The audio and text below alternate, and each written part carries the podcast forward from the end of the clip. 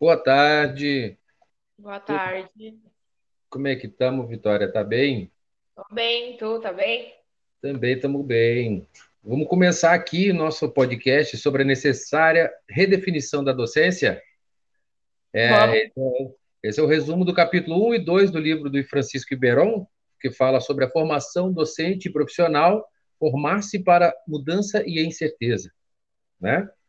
Eu sou Então, André Rosales e essa é a Vitória Posser. Nós vamos aqui trabalhar algum pouco dos aspectos. O que que você acha, o que que você tem para nos dizer sobre esse capítulo, Vitória?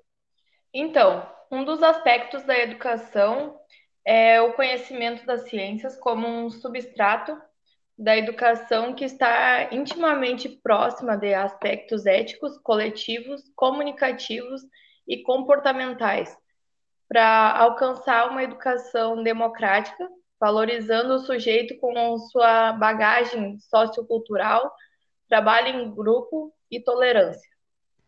É, mas para isso a nova era da educação requer um profissional diferente dos anteriores, através dos debates que não, não engestem tanto a, a educação, como a resistência dos pais, cidadãos e os desejos políticos.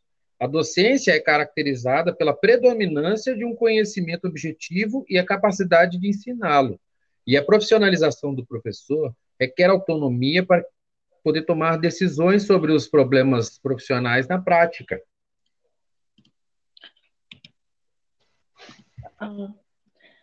A educação não é uma transmissão de um conhecimento e imutável, e sim uma construção pessoal do que já tem um conhecimento, mais uma vez reforçando a importância do conhecimento do cenário sociopolítico-cultural do, do indivíduo. Para que a educação deixe de ser uma transmissão de conhecimento para uma transformação do conhecimento do aluno em um conhecimento acadêmico, algumas características são observadas entre os docentes de forma geral. O professor já possui algum conhecimento objetivo e subjetivo. A aquisição de conhecimentos por parte do professor é um processo amplo e não linear. Ele não segue uma, uma forma é, padrão de, de, é, de aquisição de conhecimento. A aquisição do conhecimento por parte do professor está ligada na prática profissional e condicionada pela organização da instituição educacional em que está exercida. Uh, e a aquisição do conhecimento de um professor é um processo adaptativo e experimental. Que além das práticas que implicam na caracterização da profissão, que é o planejamento, a pesquisa, estratégias para formar grupos e a resolução de problemas, ainda encontram as relações com a comunidade e as atividades socioculturais.